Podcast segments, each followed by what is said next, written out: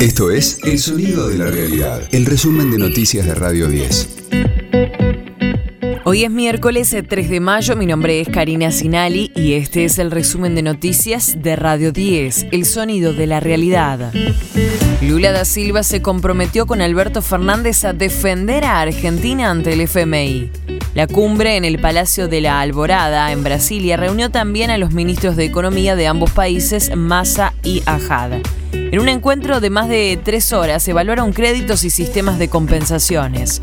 Lula dijo que tiene la intención de conversar a través de su ministro de Hacienda con el FMI para quitarle el cuchillo del cuello a la Argentina.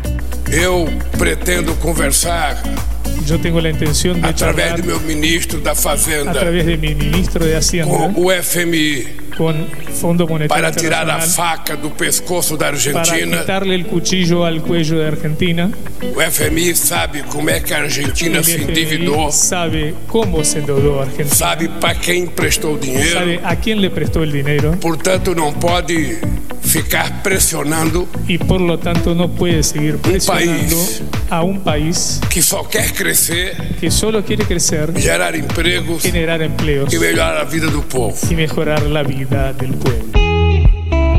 Se reunieron los precandidatos presidenciales de Juntos. Difundieron un comunicado en el que expresan algunas de las medidas que se deben adoptar en materia económica y anticiparon un nuevo encuentro para la semana próxima.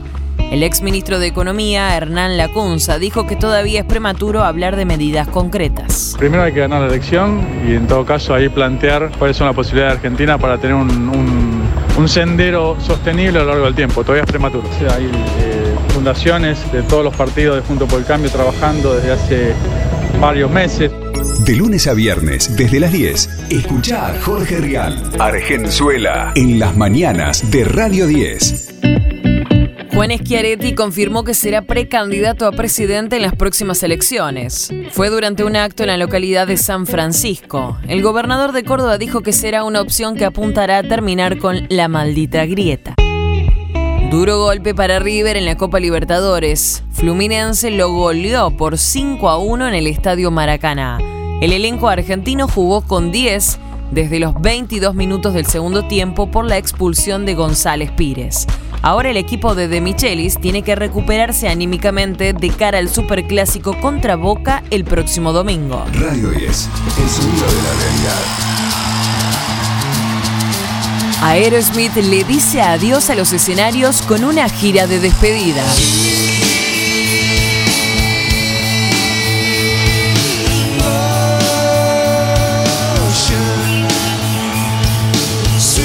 Tras 50 años de actividad, la banda tocará 40 shows en Estados Unidos y Canadá, comenzando el próximo 2 de septiembre en Filadelfia.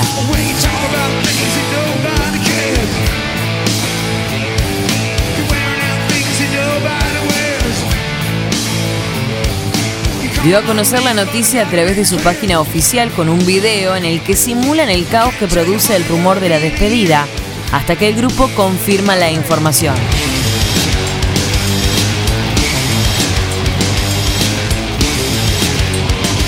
Aún no se sabe si la gira se extenderá a otros continentes.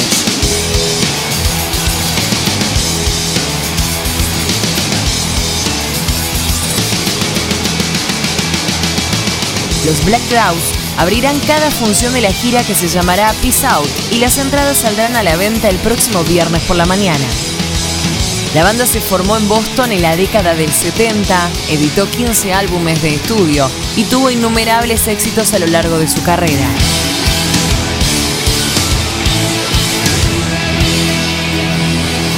Este fue el diario del miércoles 3 de mayo de Radio 10, El Sonido de la Realidad.